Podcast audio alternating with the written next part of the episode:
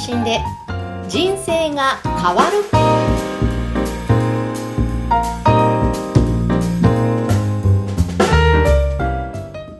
今回は、ポッドキャスト楽しくて楽になるの高橋由美さんの提供でお届けしています。こんにちは、小ラボの岡田です。こんにちは山口智子です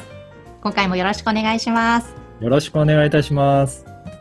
え10月がスタートしましたけど岡田さん、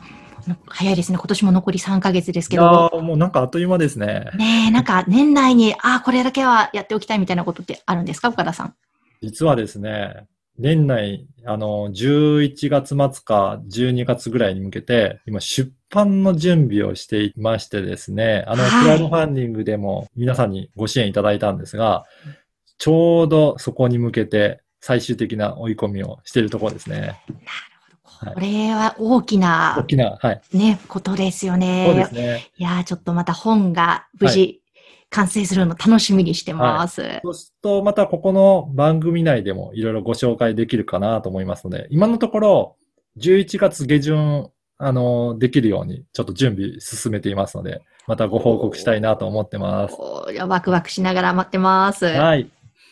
えーさて、それでは今回のテーマは何ですか？はい。今回はですね、えっ、と、ポッドキャストのアクセス数はどうやって調べたらいいんでしょうかという、これ、たまに聞かれる質問なので、えー今回取り上げてお答えさせていただければなと思っております。あ気になりますね、はいとっても。はい。あの、ポッドキャストの特徴として、えー、アップルのポッドキャストのアプリで聞けたりとか、あとは Spotify だったりとか Google ポッドキャストということで、いろんなアプリで聞けるっていうのがすごく魅力的な、えー、サービスの一つかなと思うんですね。で、その一方で、えっ、と、場所によっては再生数とか分かるようなところもあるんですけど、まあ、いろんなところで配信して、どこで聞かれているのかが分からない分、じゃあ、果たして一体どれだけの人に聞かれてて、何人の人が登録してるんだろうっていうのが、なかなか分かりづらいっていうところがあるんですよね。だから、あとは、えっ、と、じゃあ Google の Google Analytics とかっていう機能があるんですけど、そこで調べればいいのかなと思われがちなんですけど、あれは結局はウェブサイトのページが表示しないと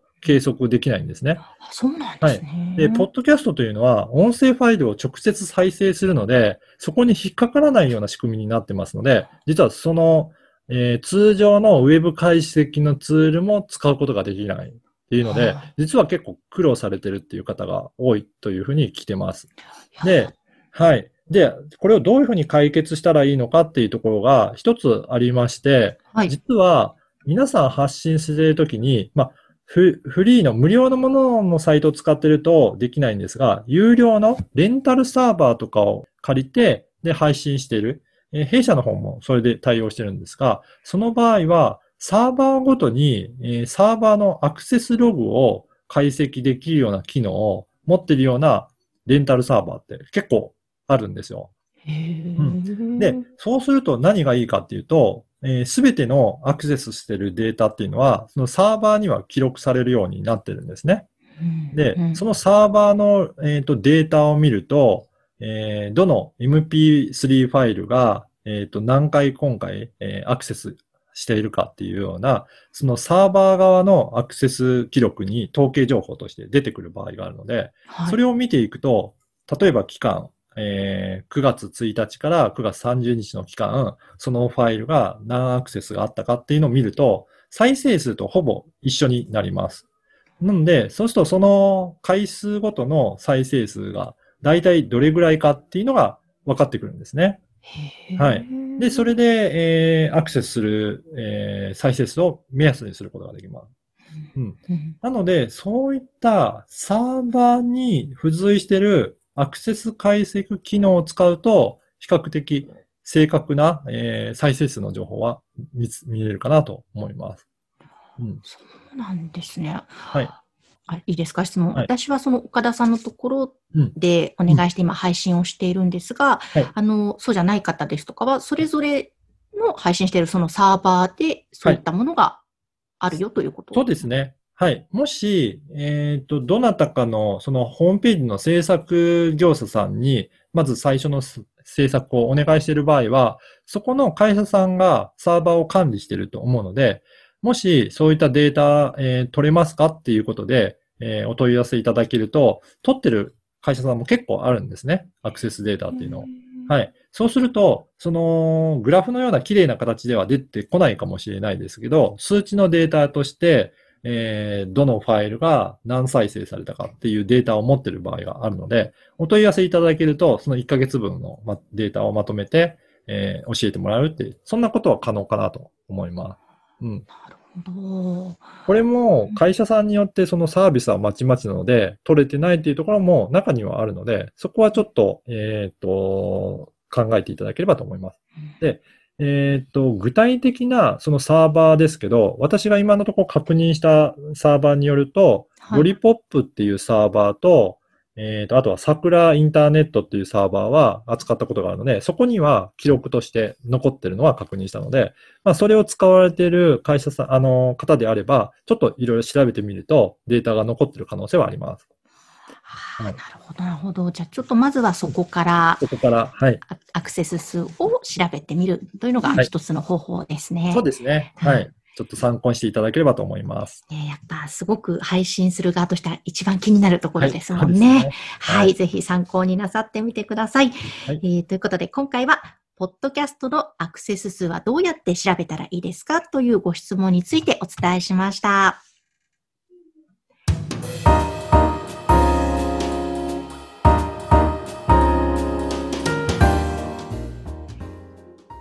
続いては、おすすめのポッドキャストのコーナーです。今回ご紹介する番組は、どんな番組ですか？はい。今回はですね、美容室の実力を動力に変えるラジオ、サロンの力という番組をご紹介いたします。はい。はい。これはですね、サロン経営の、まあ、あの、業務をパートナーとして、えーサポートされている中尾さんという方が発信している番組です。はい。この、えー中尾さんのポッドキャスト番組も、声ラボから配信のサポートをさせていただいているんですね。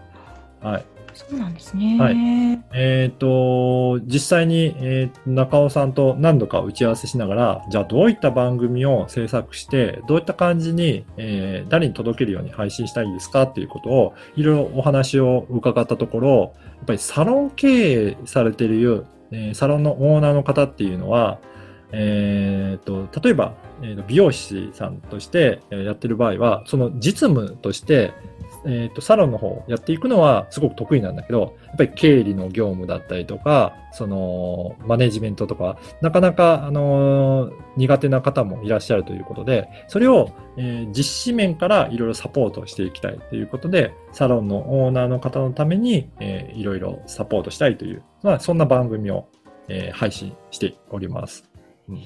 じゃあこれ、サロンを経営されてる方にとっては、すごく興味深いためになることがたくさん詰まっていそうですね。そうですね。えっ、と、やっぱり、その、本当にオーナーともなると、あの、実際に美容師として、えー運営するだけじゃなくて、やっぱり、その、実務の、えーいろいろ経理業務とか、いろんなことをやらなきゃいけないんですけど、なかなか苦手なことって、後回しにしがちだと思うんですね。で、そういったところが、えっ、と、実務としてサポートできる、いただけるっていうのは、すごく、えっ、と、魅力的だと思います。まずはこういった番組から、じゃあどういった考えでやっていけばいいのかっていうところも参考になるのかなと思います。ですね。なんか、それからこれは美容室ですけども、他の業種の方も聞くと、なんかまた参考になることがいろいろありそうですよね。そうですね。あのー特にこの中尾さんは、この美容サロンとかにも特化されてるんですけど、内容としては本当にいろんな業態の方が聞いていただいても、すごく参考になることだと思います。うんはい。どんな業態の方でもやっぱりそういった実務のこととか、しっかりやっていく必要はあると思いますので、そういった時にどういった思いでやったらいいのかっていうことも語られていますので、ぜひ、あの、聞いてみてください。ね、なんはいか本当、ポッドキャストってこういった、このピンポイントで、なんていうんでしょう、深く深くそこのところ、なかなか普通は知る知ることができないうん業界の割と深めなところを掘っていくのがまた魅力だなってちょっと今聞いてて思ったんですけども。そうですね。あのーまさに山口さんの番組もそうですけど、日本酒だったりね、